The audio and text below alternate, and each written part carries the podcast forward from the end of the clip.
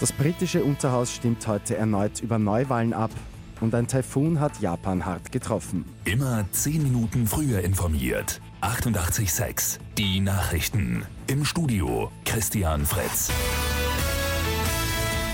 Großbritanniens Premier Boris Johnson versucht heute sein Glück erneut. Er lässt im Unterhaus wieder über Neuwahlen abstimmen.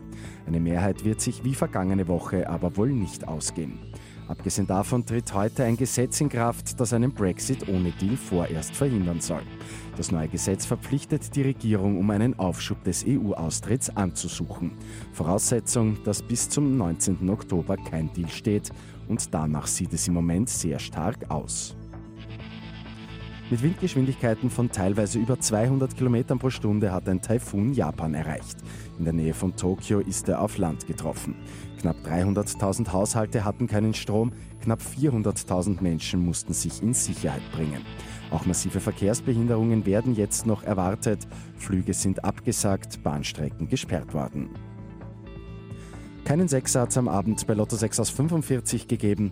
Übermorgen geht es bei einem Doppeljackpot um rund 2,4 Millionen Euro. Das waren die Gewinnzahlen. 18, 23, 27, 28, 39, 45, Zusatzzahl 20. Die Angaben sind ohne Gewähr. Und ein toller Schnappschuss ist der NASA auf dem Mars gelungen. Die gute Nachricht zum Schluss. Erstmals nämlich konnte eine Lawine fotografiert werden. Und zwar hat ein Satellit das Foto geschossen in der Nähe des Nordpols. Mit 886 immer 10 Minuten früher informiert.